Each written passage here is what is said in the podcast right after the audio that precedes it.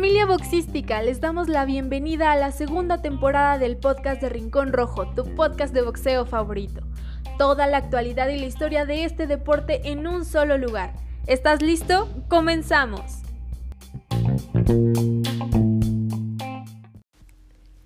Amigos de Rincón Rojo, bienvenidos. Mi nombre es Irene Deserti, aquí en una nueva emisión del el podcast de Rincón Rojo, tu podcast de boxeo favorito, por supuesto. Estamos en nuestro programa número 103, un programa cargadísimo de información, ya les digo, ya les estoy adelantando, porque tuvimos un fin de semana de boxeo bastante movidito y además tenemos un tema principal a cargo de Octavio Calderón, nuestro compañero, un gran tema, eh, un tema que no se pueden perder, así que eh, no se pierdan absolutamente de nada de todo lo que traemos en este programa para ustedes. Em, como les decía, empezamos nuestra emisión número 103, estamos en un nuevo miércoles, ya a mitad del el mes de mayo, se nos está escapando el mes de mayo. Em, pero bueno, muchas novedades ha habido en materia de boxeo que obviamente pasaremos a contarles en minutitos nada más. Pero antes de eso quería recordarles, por supuesto, que pueden descargar nuestra eh, revista, eh, Rincon Rojo Magazine, la madre de toda esta plataforma a través de nuestra página web www.rinconrojomagazine.com en la pestaña Ediciones Digitales. Ahí encuentran la última edición, la número 42, y todas y cada una de las anteriores. Ahí están todas, todas subidas para que las puedan tener de manera digital en formato PDF, un formato que no les ocupa absolutamente nada de espacio en el teléfono y es súper facilísimo de compartir además para que lo puedan eh, compartir con sus amigos, con sus familiares a través de WhatsApp por mail, eh, por Messenger, por donde quieran. Es un formato súper accesible para que ustedes puedan compartir con su gente. La última edición, como saben, la tenemos a Erika Dinamita Cruz, la flamante campeona de la Asociación Mundial de Boxeo, y estamos preparando una gran, gran edición para el próximo mes de junio, que se estará estrenando, como ustedes saben, los primeros días, en la primera semanita. Y también quiero recordarles que mucha gente nos ha preguntado cómo nos pueden ayudar con este programa. Eh, a todos nuestros seguidores, a, todos nuestros podescuchas.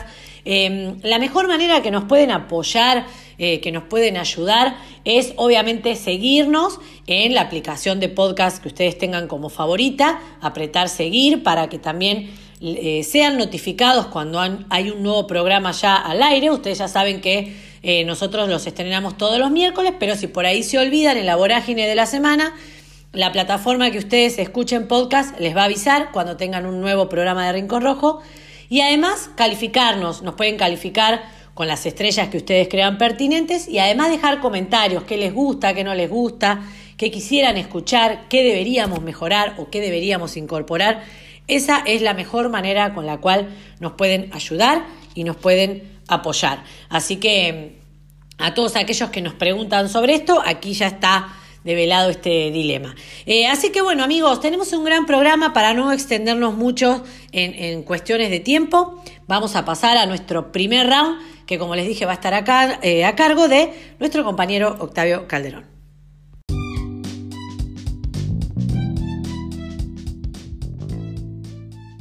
Ya suenan las campanas y comienza nuestro primer round. El día de hoy, en el tema de la semana, hablaremos del Cutman histórico que atendió a diferentes campeones mundiales. Obviamente estamos hablando del poblano Rafael García. ¿Están listos? Comenzamos.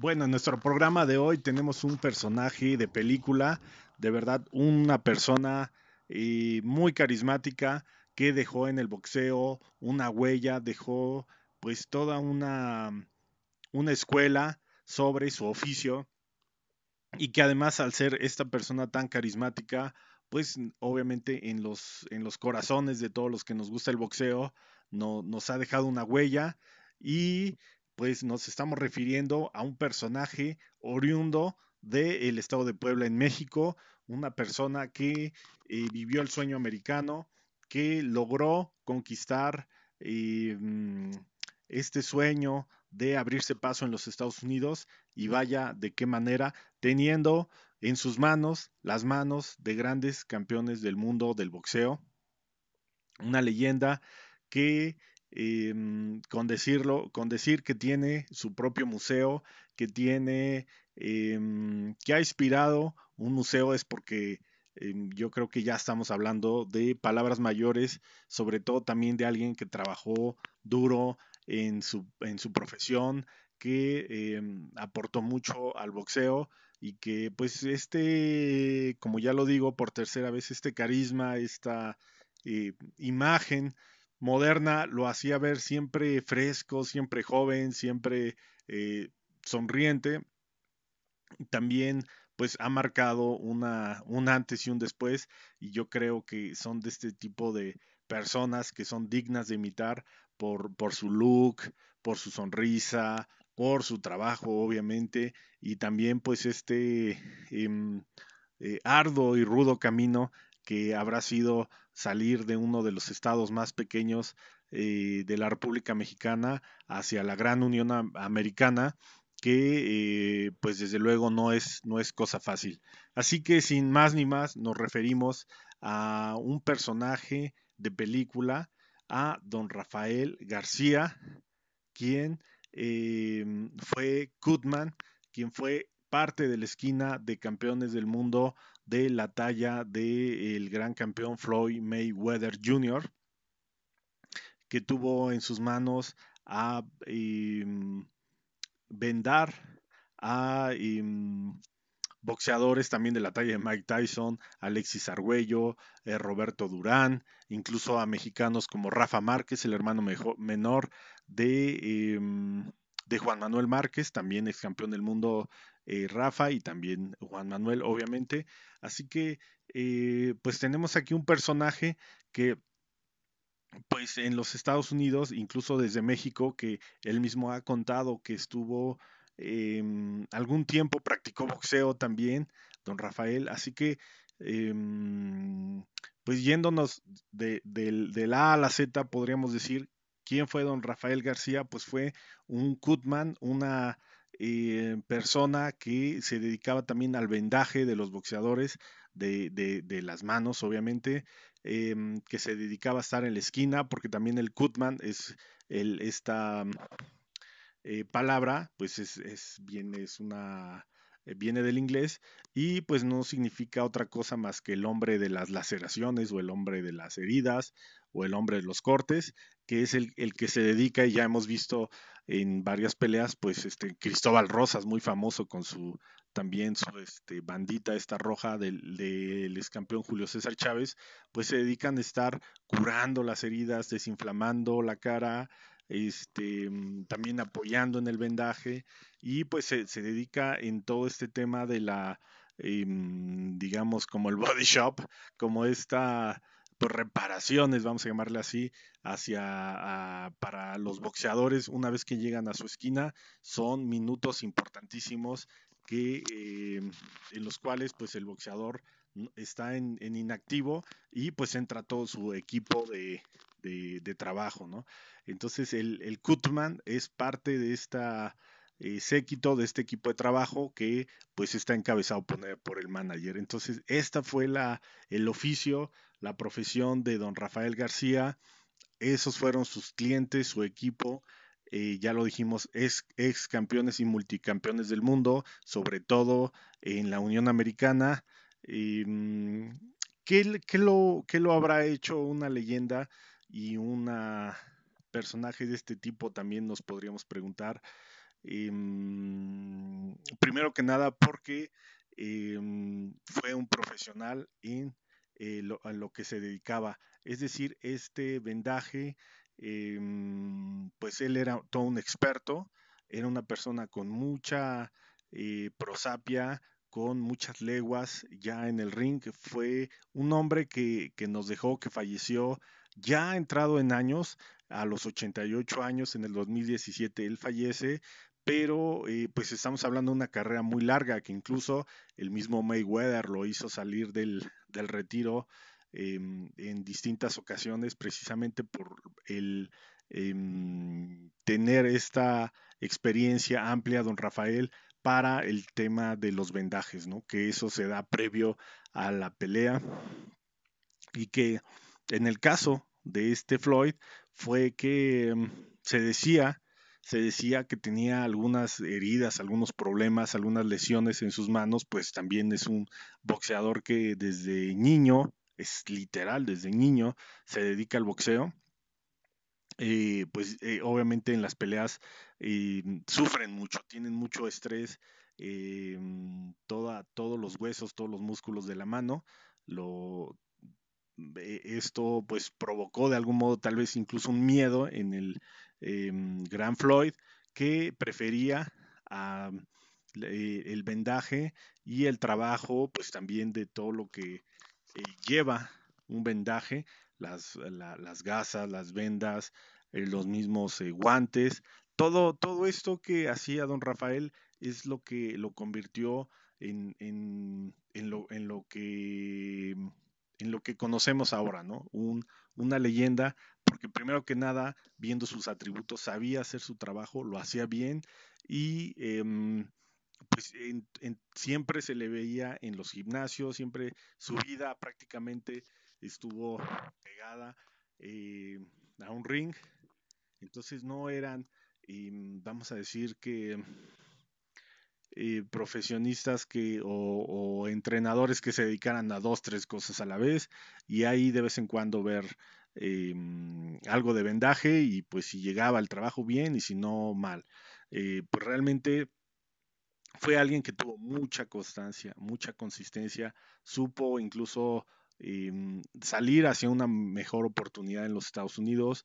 Supo también incluso pues vencer ese barrera que se dio con los paisanos, porque él mismo comentaba que cuando eh, pues intentaba no entrar a los equipos, a las esquinas de los boxeadores eh, mexicas, de los boxeadores este, aztecas, nacionales, mexicanos, pues estos le, trataban de pagar eh, pues regateándole, ¿no? Y dándole menos de lo que don Rafael pedía.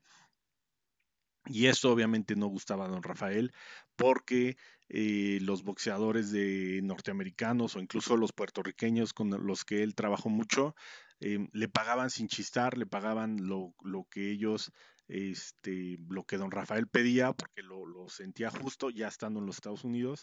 Y, y creo que fue algo que también supo Mm, digamos, dio dotes de, un hombre también de empresa, de, mm, de, conocedor de buenos tratos, que mm, en vez de decaerse, en vez de abandonar la profesión o en vez de, eh, digamos, remilgar en ese sentido, seguramente mucho se lo quedaba para sus adentros, pero él seguía, él seguía eh, y logró de este modo, pues, trabajar con grandes figuras del boxeo y hacer que su eh, trabajo fuera de lo más reconocido en, el Orbe, de hecho él es el Salón de la Fama, eh, en este caso de mm, la organización de Las Vegas, o que más bien este Salón de la Fama del Boxeo que se encuentra en Las Vegas. Esto fue en, en el 2017, meses antes de que mm, don Rafa falleciera, pues tuvo esta alta distinción. Y y en el caso, como les decía, también de, de mm, pues otra, otra sorpresa, ¿no? Otra, digamos, em, distinción que recibió fue este museo de boxeo Rafael García, precisamente un homenaje al trabajo del Kutman y llevado a cabo por, por mm, pues un homónimo por el doctor Rafael Armendaris, y otro también ejemplo de superación de familia mexicana, de familia latina, eh, el doctor eh, Rafael Armendaris, pero él, eh, pues un próspero médico, doctor, allá en El Paso, Texas, y fue allá en esa ciudad, también muy, muy, muy de raíz mexicana, en donde don Rafael Armendaris decide fundar y echar a andar un, un proyecto de esta índole y de este pues magnitud que fue el Museo de Box y Lucha Libre Rafael García, que pues actualmente se encuentra en funcionamiento y que tiene pues además de mucha memorabilia, de mucha em, información y, objetos, del personaje del que les hemos estado hablando el día de hoy. Em, tiene pues además eh, artículos de colección sobre el, todo el mundo del boxeo, sobre lo histórico y sobre lo actual, porque además pues este museo además sirve de em, como de una em, extensión de una casa, de un apoyo para los boxeadores jóvenes, para nuevos talentos, eh, para, para, boxeadoras, por ejemplo, como la Zulina, la Loba Muñoz, que también acaba de, pelear eh, la semana pasada. Em, y, por ejemplo, en, este museo también se hace la, edición, de hecho yo la tengo aquí en las manos, de una revista, la revista RA, que es, em, tengo la edición 2018 en la cual eh, pues ya se hablaba de los tres años que llevaba el, museo en funcionamiento, es decir, el museo se habrá aperturado por ahí del 2015 y, ya dijimos, pues fue una gran decisión, hay fotos, y don Rafael por las fechas que, estamos hablando, don Rafael en vida conoció este museo, em, lo visitó, eh, pues tuvo ese placer, imagínense, que, uno le hagan un o le construyan a uno un, museo, lo formen, se tenga el nombre de uno, esa inspiración. Em, yo estoy seguro que fue una gran satisfacción y una digamos, pago, vamos a llamarle así, a ese esfuerzo de, de, don Rafael, que además entre muchas profesiones y muchas cosas que se podían hacer en los Estados Unidos, decidió esa noble tarea de ser eh, Goodman de ser esquina de muchos campeones y lo hizo, lo hizo de maravilla y por eso en este programa lo estamos eh, recordando y también em, pues honrando en su memoria. Em, yo tengo una gorra que me hicieron favor de obsequiar a través de Rincón Rojo del, em, del museo eh, Rafael García y pues es una gorra que uso comúnmente. de algún modo nunca eh, nunca me imaginé estar haciendo este programa acerca también un poco del museo. Ahí tengo la revista, está, está eh, autografiada por una de, los, de las colaboradoras de, del doctor Armendaris, em, de, de, una chica fitness, de, Laura, que también pues está en este pues equipo de trabajo del tema del boxeo. Y volviendo pues eh, precisamente a, esta historia de leyenda, mm, también comentaba en, su momento don Rafael que él ya pues se sentía cansado, que quería simplemente em, irse al retiro, pero llegaron varias peleas importantes para, para Floyd Mayweather, incluyendo una contra Manny Pacquiao y, otros boxeadores, en la cual pues este, mm, Floyd le llamó a don Rafael y le dijo, oye, tienes que volver. Eh, tú, no te, tú no te retiras hasta que yo no diga. Y yo, yo quiero que tú este, me vendes, quiero que estés en mi esquina y, no, pues vas a salir de ese retiro. Entonces, eh, fue así como, como don Rafael, eh, sus servicios, toda su, su, sapiencia fue requerida por este Mm, boxeador y en peleas pues de esta magnitud, super blockbuster, su peleas de, de pues de trascendencia. Entonces, eh, pues son de los em, parte de las anécdotas que ha platicado don Rafael, que como les comenté, además tenía un estilo eh, muy juvenil, digámoslo así. De hecho, el somatotipo del em, señor García, pues poblano, sí, mucho, mucho ese el, poblano es así, ese somatotipo, son personas así eh, blancas, este, estatura media, este, de, buena dentadura, de buena sonrisa, este, y, además son muy, muy amigables, ¿no? Son muy, este, así, este, muy, de este estilo. Y pues don Rafael además, pues hizo una, ya estando en los Estados Unidos, se hizo a un estilo muy, muy personal porque además tenía siempre su, su, boina de, mm, con los pines, ¿no? Que también no, no sé si por ahí le vino el, el sobrenombre del Fichitas, que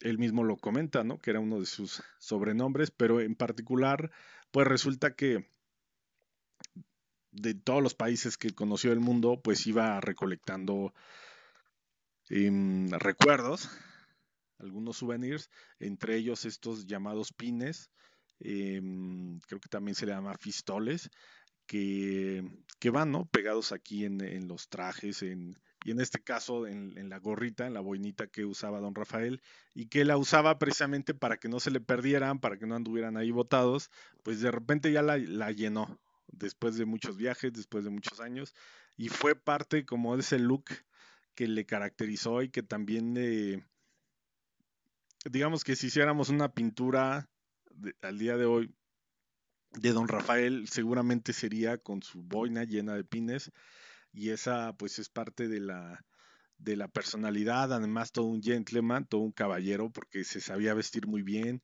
eh, se le veía a veces con un con una blazer blanco, o sea, un saco sport, una camisa este desabotonada, pero de marca, súper eh, bien, mmm, digamos, este de, la talla perfecta, seguramente hasta hecha a su medida, eh, con pañuelo, eh, lentes oscuros, no, todo un personaje y, todo, y, y, alguien que pues obviamente con esta buena paga creo que lo, lo supo disfrutar y en su, en su propia forma de ser se reflejaba, porque estando en el gimnasio también ya con pants, con gorra, también lucía la, for, la famosa gorra del team, eh, del Money Team, del eh, team de Floyd, del Money, del dinero, pues se veía muy casual, se veía muy juvenil, se veía así eh, siempre en la onda, don Rafael, y, creo que eso también es algo que nos deja, ¿no? El no envejecer por dentro ni por fuera. E, esas también son las cosas que, que, dan gusto de don Rafael, que siempre nos, nos mostró una, pues una actitud de primera y, y, esto le ayudó mucho, le ayudó mucho y, y, siempre estuvo vigente. Creo que son de las personalidades del boxeo que nunca vimos eh, en escándalos, que nunca vimos o tampoco así, digamos, ya en el retiro como, como ostras, sino que siempre lo vimos bien, lo vimos eh, ahí pegado en el gimnasio. Y desde luego pues son cosas que se que se agradecen. Así que pues muy merecido esto lo del eh, museo de box y lucha además en una ciudad en El Paso Texas que es pues una ciudad eh, importante en los Estados Unidos y también pues para la mexicanada porque pues es una ciudad fronteriza con Ciudad Juárez. Esperemos un día conocer el, el museo eh, yo en lo particular sí he estado en, en El Paso es un, una ciudad en el extremo, en uno de los extremos de la frontera de Texas con México, eh, una amplia frontera. Y pues varias de estas ciudades, eh, bueno, pues vienen desde, el, fueron fundadas desde la época de los, de los españoles, digámoslo así, y pues también tiene ese toque mexicano. ¿Y quién, quién más que pues el, el doctor... Eh, y Rafael Armendaris, que tuvo esta, esta idea maravillosa, de verdad que sí. Yo mucho antes de, de, de pensar años, ¿no? atrás, de pensar en este podcast, en este programa, pues sí con admiración ver esta obra, porque también es de empresa, ¿no? Habla de, de ese espíritu de, de, crear, de tener una inquietud y lo ha hecho muy bien el doctor Rafael. De, repito, hasta aquí en México, en la Ciudad de México, tenemos eh, todo este merchandising, todo este eh, artículos que él manda o, o, o, tiene aquí en México o manda hacer allá en El Paso con las gorras, las playeras, este, pues las revistas, eh, es un, trabajo incansable. Yo creo que eh, el, el, museo va para más, eso sí lo puedo decir, va, va, para más. Y es un ejemplo, repito, ya concretando la idea así bien fija, pues es que creo que nos hacen falta más museos en, las, en la Ciudad de México, en México, em, porque eso es lo que también le da lustro, le da em, el lugar que tiene el boxeo y sus leyendas y que nos ha faltado mucho, de verdad que em, también ojalá que un día se anime el doctor o él junto con otros socios o con otros compañeros hacer un museo en, muchas ciudades que de verdad son, son íconos, em, donde han sido semillero de estos pugilistas. Porque hace falta que la gente vea, pueda palpar, pueda em, no abandonar esta idea de todo lo que hay detrás del boxeo. Así que bueno, pues ojalá, ojalá que, que pueda haber más de este tipo de, de, instalaciones y de conceptos em, en donde pues entre mexicanos también nos honremos y, nos hagamos este, este tipo de, homenajes. Así que bueno, pues don Rafael es un ejemplo em, de, de, un arduo trabajo, pero que tiene sus recompensas. Además, pues en, no hay persona que esté en el boxeo que no conozca a don Rafael. Eh, uno de los eh, esquinas más eh, famosos.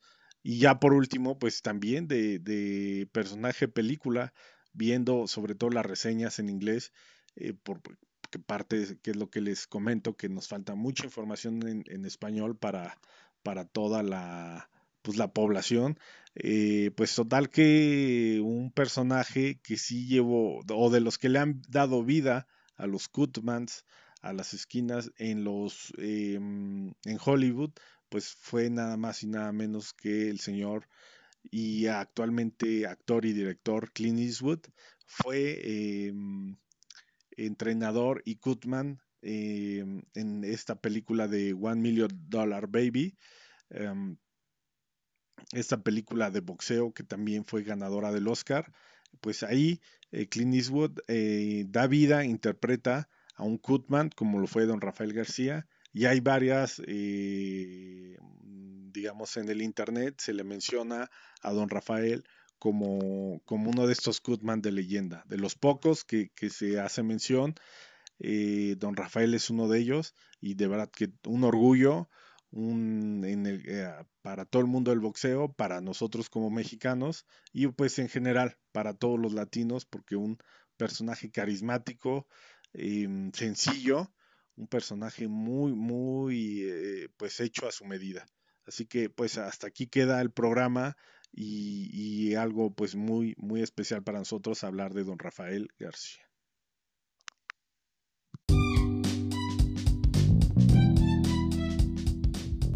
Nos vamos al segundo round. ¿Ya estás listo para enterarte de lo que pasó? Bueno, pasamos al segundo round de este programa. Eh, después de disfrutar el gran tema que nos ha regalado Octavio. Octavio, muchísimas gracias. Pero nos toca hablar ahora de lo que pasó este fin de semana. Como bien les decía, tuvimos un fin de semana bastante movidito. Eh, hubo algunas peleas destacadas eh, que vamos a empezar a analizar en segunditos nada más. Primero, la que tenía a la afición bastante emocionada era el regreso de Luis Neri, el tijuanense Luis Panterita Neri, un boxeador que, como ustedes saben, se mantenía invicto en 31 presentaciones, con un gran porcentaje de knockouts, 75% de knockouts. Em, esto quiere decir que 24 de estas 31 victorias las había ganado por la vía rápida. Y como ustedes saben, Neri se caracteriza por ser un boxeador muy fuerte, muy aguerrido, eh, que tiene un ataque este, bastante difícil de evadir y que además, como el porcentaje de knockouts lo indica, tiene un gran poder de puños. Venía, la verdad, de, este, de, varias victorias importantes. Em, en las cuales obviamente dejó claro que eh, por qué había sido el campeón en algún momento del Consejo Mundial de Boxeo, aunque había perdido este campeonato en la báscula. Eh, ya conocemos también eh, algunos de los problemas que tiene con el peso eh, Luis Neri, pero independientemente de eso, siempre es un boxeador de mucho respeto, es un boxeador difícil, es uno de los, de los temidos. Y eh, este fin de semana, más precisamente el, el, sábado 15 de mayo, desde el Dignity Health Sports Park en Carson, en California, Neri volvía al cuadrilátero frente a Brandon Figueroa. Y Neri era el favorito por sobre Figueroa que eh, eh, en este caso eh, iban a em, unificar coronas. Brandon Figueroa estaba exponiendo la corona de la Asociación Mundial de Boxeo, la super corona o el supercampeonato de la Asociación Mundial de Boxeo en la categoría de los super gallos.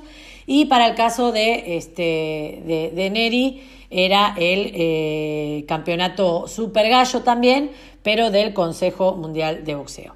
Em, ¿Qué pasó? Pasó lo que nadie esperaba que pasara. Neri cayó derrotado por nocaut en el séptimo asalto luego de un tremendo golpe a las zonas blandas de Figueroa que lo dejó fuera de juego, por supuesto, y que, eh, bueno, tras la cuenta del árbitro, eh, Neri no logró levantarse de la lona, acusaba Em, el mexicano eh, en su cara acusaba el dolor del golpe y no se pudo levantar, dándole la victoria al de Texas, Estados Unidos, Brandon Figueroa, eh, que sí conservó su invicto con 22 victorias ahora, cero derrotas y un empate. Eh, bueno, em, fue un poco una sorpresa, una sorpresa, perdón, quizá no, no, no, no se esperaba realmente eh, una derrota de Neri y menos por la vía rápida.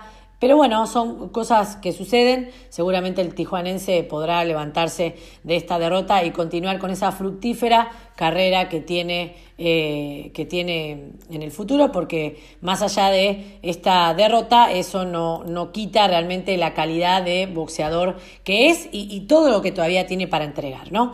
Eh, pero bueno, nos vamos a trasladar a la Ciudad de México, más precisamente al Estado de México, a Ciudad Neza porque eh, desde la eh, Arena San Juan de Pantitlán hubo una contienda femenina que también era bastante esperada, porque era el regreso de Zulina Muñoz, Zulina La Loba Muñoz, actual campeona internacional del Consejo Mundial de Boxeo en la categoría de los gallos, ex campeona mundial supermosca también del Consejo Mundial de Boxeo, que regresaba luego de Em, casi un año, ¿no? Eh, su última pelea había sido frente a Valeria la Pequeña Pérez, donde se había adjudicado el campeonato internacional al derrotarla por nocaut en el segundo asalto. Y en esta oportunidad contra, le, tocaba enfrentarse a una difícil, una boxeadora que viene en ascenso, eh, que viene ahí dando paso firme en su carrera como boxeadora profesional. Hablamos de la capitalina Isis, la emperatriz Vargas, se enfrentaron a ocho asaltos.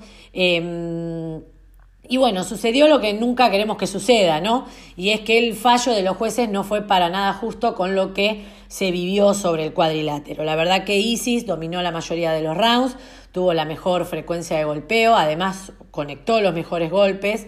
Em, eh, creo que impuso bastante bien su distancia porque logró en casi la totalidad del combate mantener a raya a Muñoz, eh, que es, buscaba como la mano salvadora, la veíamos ahí tirar golpes este, que pasaban de largo eh, exageradamente. Em, creo que Zulina se fue dando cuenta que con el paso de los rounds eh, la pelea se le estaba escapando y cada vez alegaba más a el knockout, ¿no? La mano que realmente le diera la victoria. Esto no sucedió, a pesar de que obviamente en algunos cruces eh, fue Zulina la que sacó los mejores réditos, sobre todo tratando de trabajar a las zonas blandas, pero Isis aguantó estoica todos los ataques de Zulina, logró este mm, mantener la raya, imponer su distancia, conectarla muchas veces al rostro, más, más, más a, su rostro que a las zonas blandas, pero finalmente los jueces dieron ganadora a Zulina Muñoz por una decisión dividida, con dos tarjetas de 77-75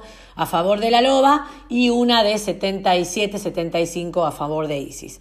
Eh, luego de, obviamente, de que se diera a conocer este fallo, que eh, mientras las chicas este, se preparaban o se quitaban los guantes y se quitaban el vendaje, estaban tardando más de lo normal, realmente ya se avecinaba algo raro. Eh, Zulina pidió revancha para Isis porque, em, eh, bueno, consideró que no estaba conforme con su actuación. Y la esquina de Isis, eh, bueno, se hizo escuchar ante este fallo que eh, no favorecía con justicia a su peleadora, pero bueno, en los papeles Isis, la emperatriz Vargas, no logró quedarse con la victoria y Zulina suma entonces así su victoria número 53. Recordemos Zulina, eh, que tiene uno de los récords, es una de las, está en la lista de las tres boxeadoras con mayor cantidad de knockouts, 53 victorias, 30 de ellas por la vía del knockout.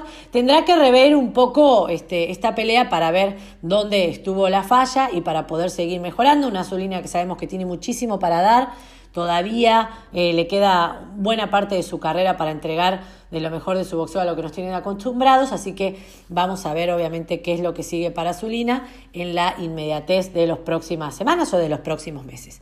Y también queremos em, mencionar de manera especial a nuestro amiguísimo Rafael Tornado Carmona, este fin de semana eh, combatió desde em, Monterrey a través, eh, bueno, en una cartelera que pudimos disfrutar a través de em, la plataforma Round Zero Fight Night, que como ustedes saben están realizando sus transmisiones en YouTube, pero también en la plataforma Twitch tuvieron una transmisión impecable. Eh, y bueno, Rafael Tornado Carmona, quien portó eh, nuestro logo en su ropa de combate, en su equipo de combate, logró quedarse con un nuevo triunfo, estaba muy contento, ahí compartimos nosotros un pequeño videíto, así que este, queremos felicitar a Tornado Carmona y obviamente destacarlo también dentro de lo que se vivió este fin de semana. Por último vamos a destacar el triunfo de Jair Valtierra, el Kaiser Valtierra, que retuvo el campeonato latino de peso ligero del Consejo Mundial de Boxeo el viernes, esto fue desde el Auditorio Blackberry de la Ciudad de México, luego de derrotar por nocaut técnico a los 3 minutos 02 del cuarto giro al oriundo de Chiapas. Hablamos de Emanuel El Pollo López. Esto fue en el encuentro estelar de una cartelera eh, que estuvo puesta en marcha por la promotora All Star Boxing eh, con transmisión de Telemundo Deportes y bueno, que significó esta velada el regreso del boxeo Telemundo a la capital azteca luego de más de un año de ausencia. Eh, la verdad que nos tenían acostumbrados ahí en el auditorio Blackberry a tener boxeo bastante seguido, la pandemia obviamente les impidió, pero están de regreso y con un triunfo de Jair Valtierra, quien también se em, perfila como una linda promesa dentro del boxeo mexicano.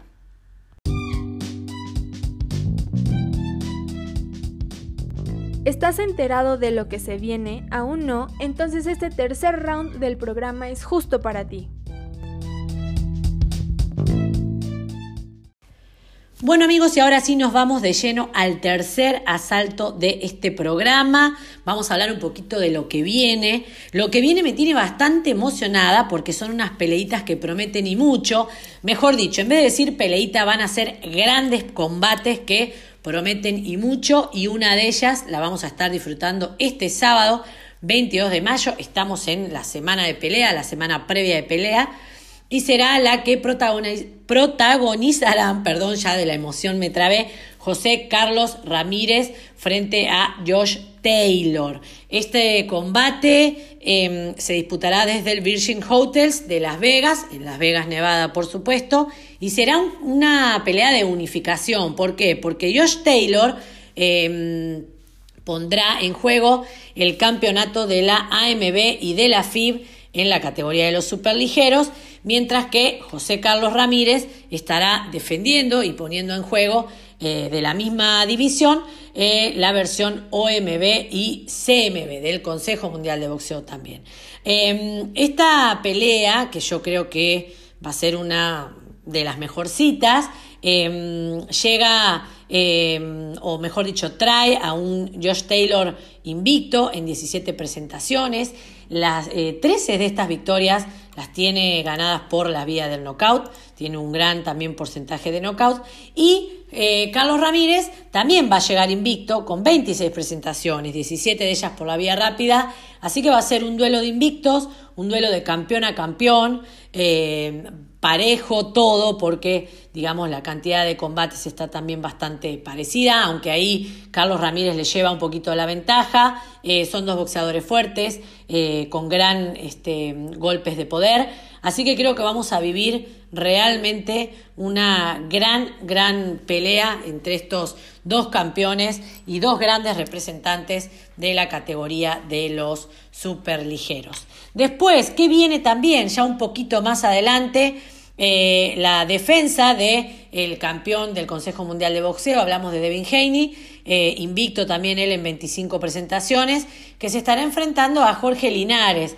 Esto será el 29 de junio de este año, por supuesto, en el Michelob Ultra Arena, también ahí en Las Vegas, en Nevada, y donde, como les decía, estará en juego el campeonato del Consejo Mundial de Boxeo de una, de, una categoría inferior a la que se estará disputando entre Carlos Ramírez y Josh Taylor. Hablamos de la categoría ligero, un cetro que se encuentra en poder de Devin Haney y que bueno, lo estará enfrentando, eh, mejor dicho, lo estará exponiendo y defendiendo frente al niño de oro Linares, eh, que viene de... Eh, obviamente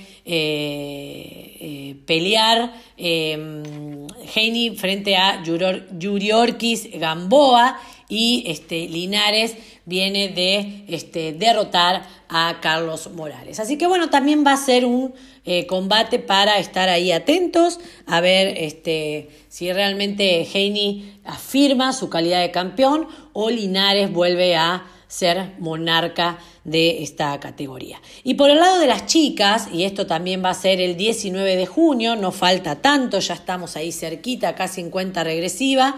Em, eh, la campeona Micaela Mayer, una de las flamantes campeonas que ha sumado los Estados Unidos, se estará enfrentando frente eh, a una legendaria argentina. Hablamos de Erika La Pantera Farías, una de las grandes representantes que tiene Argentina y que ha tenido también el Consejo Mundial de Boxeo, ha sido campeona de esta institución eh, u organización, mejor dicho, durante mucho tiempo.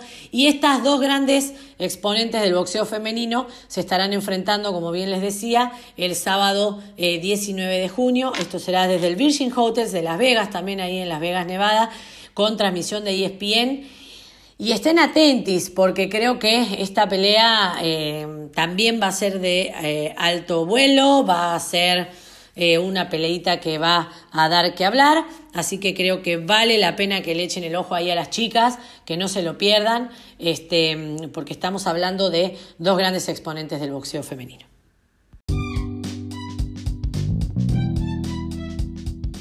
Cuarto y último round Todavía no te vayas, nos queda el destacado de la semana.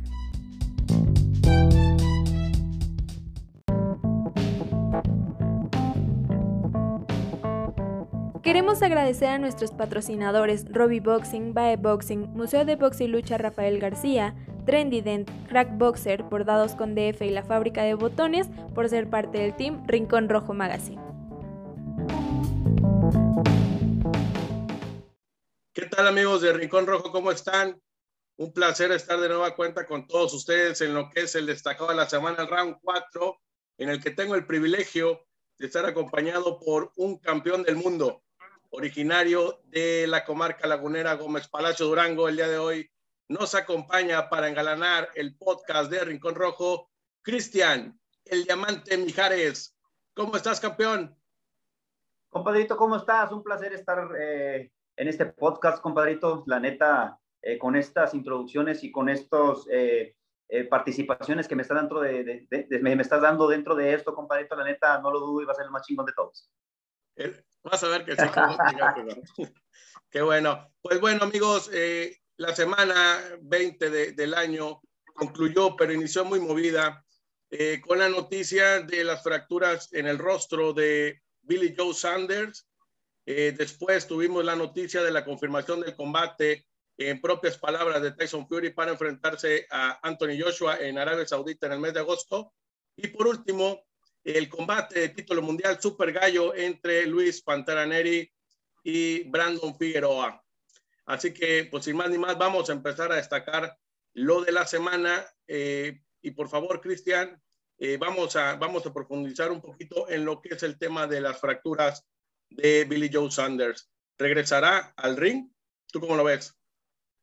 Fíjate que es, un tema muy complicado, compadrito. ¿Por qué? Porque lo viví en carne propia en mi, en mi retiro contra Papito Vázquez, una fractura demasiado, demasiado fuerte la que tuve en esa ocasión, que también tuve una, una fractura eh, por dentro de la órbita del ojo y el doctor me explica qué pasó en esa ocasión y que es una fractura muy peligrosa, peligrosa eh, a, veces hasta de muerte, compadrito, ¿no? Una fractura de esta índole está cabrona y yo la veo muy difícil, la verdad, porque fueron demasiadas fracturas las que tuvo Billy Joe Sanders y pues Dios lo bendiga, compadrito, y ojalá pueda regresar. Primero que nada, que, que se recupere de esa fractura, que se recupere de ese gran madrazo que le dieron, pero lo más importante es también que se pueda recuperar para regresar a, los cuadriláteros.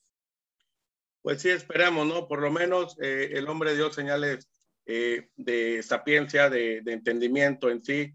Este, al parecer no hay secuelas este, craneales de, de ese impacto, se quedó solo en fracturas en el pómulo y en la cavidad ocular. Este, pues bueno, le deseamos una pronta recuperación al británico. entonces, esto quiere decir que el Canelo, pues pega, pega bastante fuerte, ¿no, compadre? Pues cada vez nos demuestra y nos calla la boca muchísimo, ¿no? Que, a lo mejor se duda demasiado de él, porque tiene, no entiendo por qué tiene tantos detractores, pero de repente no lo entiendo y de repente lo entiendo. ¿Por qué? Porque lo único que entiendo es que pura envidia, porque para mi punto de vista es el número uno libra por libra, ya nos demostró que es fuerte, ya nos demostró que es técnico, ya nos demostró que es el gran peleador, ya nos demostró que es de verdad y dio un golpe de autoridad impresionante con este gran madrazo y este triunfo que tuvo ante Billy Joe Sanders. Ante el Billy Joe. Pues bueno, ahí están en las palabras del diamante, quien también sufrió eh, algún tipo de fractura similar a la de Billy Joe Sanders. Bueno, ¿qué podemos esperar ya con la confirmación de parte de Tyson Fury de este choque de dos trenes en Arabia Saudita? Tyson Fury contra Anthony Joshua. Y yo creo, para mi punto de vista, que tiene todo el estilo, tiene todas las cualidades boxísticas y los recursos boxísticos de parte de Tyson Fury para poder ganarle a Anthony Joshua. ¿eh? Joshua es un peleador que de repente, la última vez que peleó contra, contra Andy Ruiz me encantó porque boxeó a distancia, porque no se paró, porque boxeó sobre piernas y en ningún momento permitió que le dieran golpes, en ningún momento intercambió golpes, pero cuando él que intercambia golpes, eh, peligra demasiado porque no aguanta golpes. Y Tyson Fury es un peleador que pega durísimo, que es un peleador arriesgado, es un peleador que, que arriesga y que da, da, da, da, show, es un peleador que aparte de todo, compadre, como lo hemos visto últimamente ya con los ingleses, con los británicos, son personas que se te meten acá en la cabeza, empiezan, empiezan a joder, a joder, a joder, y yo siento también que eh, Anthony Joshua cae en el juego, cae en el juego, no, no lo veo tan fuerte eh, de la mente. Ya, pues muy, muy atinado, ¿no? Muy atinado lo acabas de decir en la parte de cómo se meten los británicos y también de cómo fue el performance de Anthony, Anthony Joshua contra aquel Andy Ruiz, este, pero que la verdad no sé si sirva de parámetro para medir a, Joshua, este, ya que sinceramente Andy Ruiz se vio eh, con una muy mala preparación en el gimnasio. Es no así lo que ha demostrado Tyson Fury. Este, yo lo veo un escalón por encima de Joshua. Eh, ¿Concuerdas conmigo? Como dicen mis hijos, por dos, confirmo. este, pues bueno, vámonos al destacado de la semana, el choque de eh, Pantera Neri contra Brandon Figueroa. ¿Qué sensaciones te dejó el combate, Cristian? Fíjate que mucha tristeza, ¿por qué, compadre? Porque conozco a Pantera Neri y la verdad cuando tú tienes eh, eh, una amistad con un peleador y pierdes de esta manera, te duele, te duele y, y te das mucha chingadera, ¿no? Porque vemos a un gran peleador con una calidad impresionante, que sí, que ha venido con algunas, algunos temas de indisciplina, sí, pero es un peleador con unas cualidades boxísticas impresionantes, es, un, es una buena persona. Eh, lo vimos no tan bien preparado, lo vimos ahí eh, los primeros rounds sí conectando bien golpes en el terreno que a él le convenía, incluso siento yo que en el primer round sí manda a la lona a, Brandon Figueroa eh, de un, golpe, después un empujón, pero creo que lo estaba lastimando. Empezó Brandon, Brandon Figueroa en un terreno que no le convenía y que terminó por convenirle. ¿Por qué? Porque se le acabó el gas a, Pantera Neri y lo empezó a conectar y lo vimos con ese gancho impresionante al hígado que lo manda a la lona muy dolido, muy lastimado.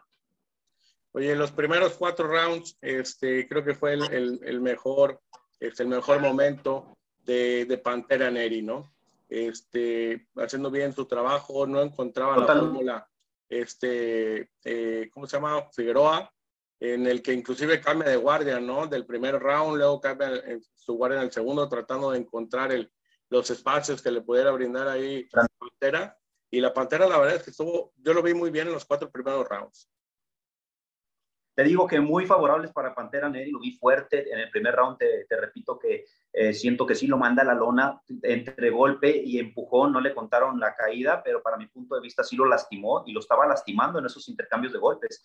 Eh, después del cuarto round, incluso lo veo boxeando inteligente, tratando de cambiar hasta estrategia porque ya no le estaba conviniendo estar intercambiando golpes a Pantera Neri, ¿no? Eh, hasta el cuarto round yo vi arriba a Pantera Neri, después lo vi ya con, con sin gas, lo vi cansado, lo vi incluso mentalmente medio desmotivado y empezó a recibir golpes y empezó a, eh, incluso ya traía por ahí eh, su párpado y su ojo derecho un poquito lacerado, compadrito, y, pero una pelea que sin duda alguna si Pantera Neri se, se prepararía, se hubiera preparado al 100%, sin duda alguna creo que hubiera acabado por nocaut, ¿no? Desgraciadamente le conectaron ese gancho al hígado impresionante. Oye, este, bueno, eh, sin lugar a dudas, eh, se rompió Quinielas, este, Figueroa. El pronóstico estaba todo a favor de, Luis Neri. Este, y si nos vamos un poquito atrás en Neri, este, encontramos que hay, hay cosas turbias ahí en cuestión de disciplina. ¿Crees que le faltó prepararse de mejor manera para la pelea?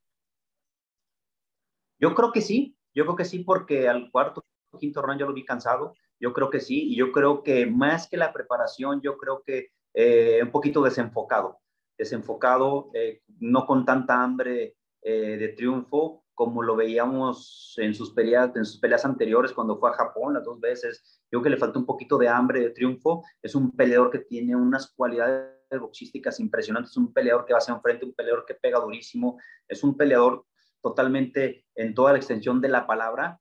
yo creo que lo veo un poquito desenfocado, nada más desenfocado. Ojalá y se levante, que no dudo, ni, pero por nada lo dudo, porque es un peleador, te lo vuelvo a repetir, con unas cualidades impresionantes, un peleador nato, y ojalá, ojalá y le sirva. Yo creo que para mí no hay derrotas, para mí hay enseñanzas en la vida, compadre. Cuando andamos, y cuando andamos, te lo digo eh, porque a mí me pasó en su momento, cuando andamos en nuestra nube, de repente necesitamos este tipo de, de derrotas, este tipo de, de peleas para, para poner los, los, pies sobre la tierra y regresar mucho más fuerte. Y yo no, pero para nada dudo que Pantera Neri pueda regresar y va a regresar mucho más fuerte, más enfocado, eh, con una disciplina impresionante, porque es un peleador que, que lo merece y es un peleador en toda la extensión de la palabra.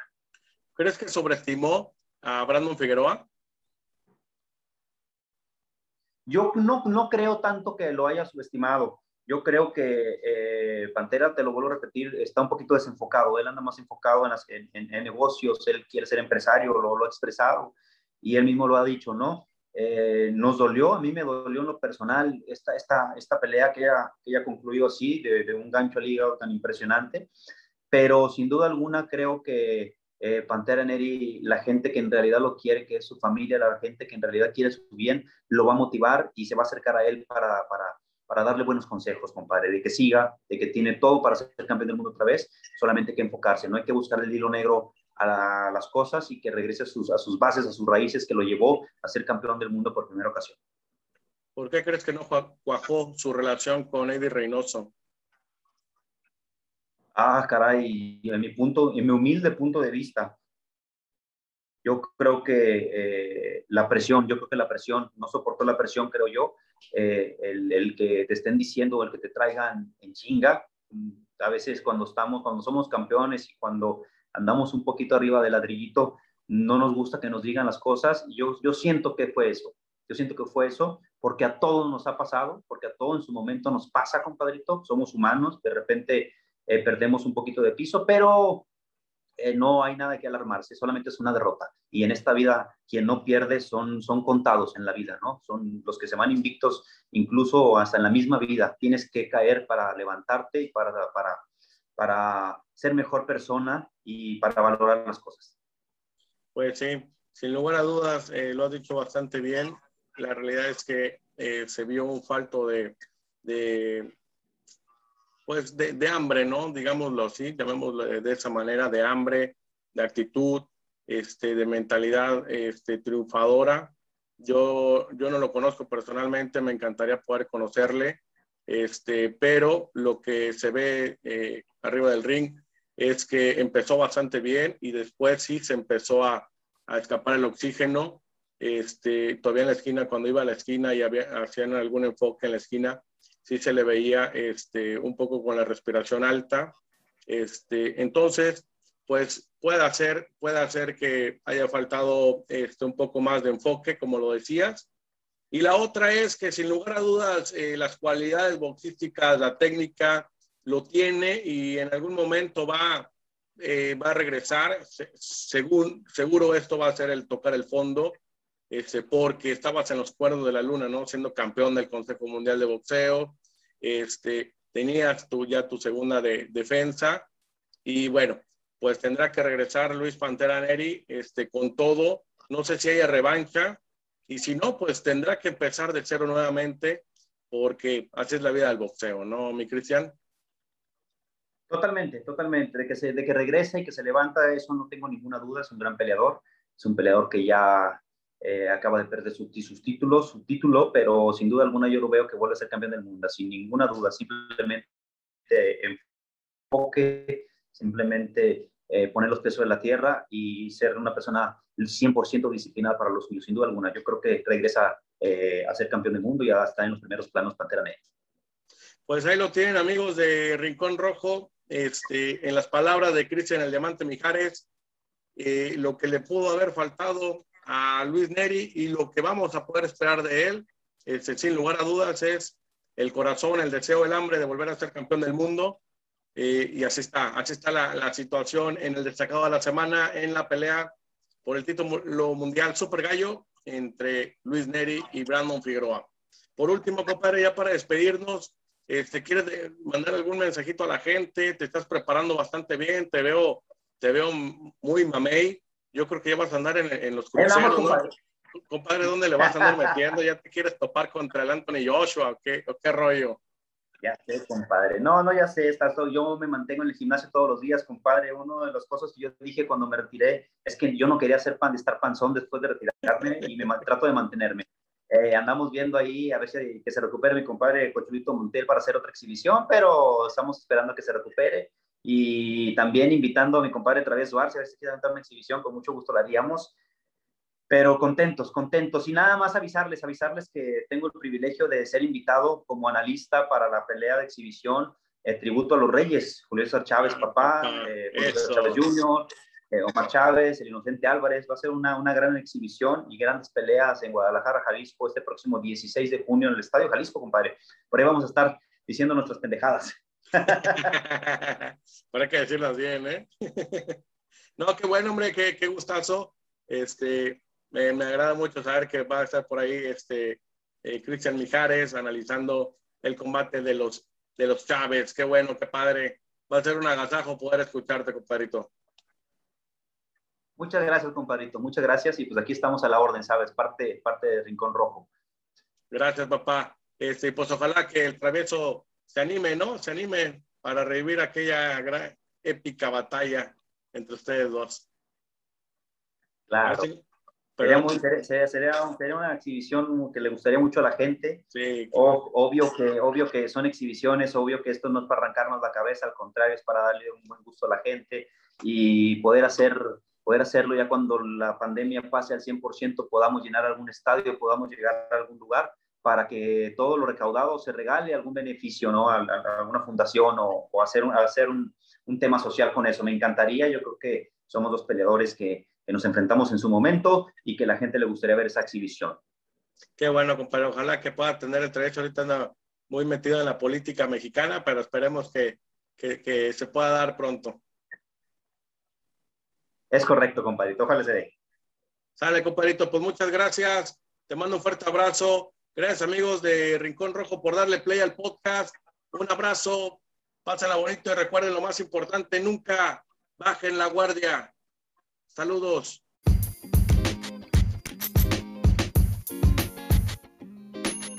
Recuerden seguirnos en Instagram y TikTok como arroba Rincón Rojo Magazine, en Twitter como arroba Rincón Rojo MGZ, en Facebook como Rincón Rojo Oficial y en nuestro canal de YouTube como Rincón Rojo Magazine.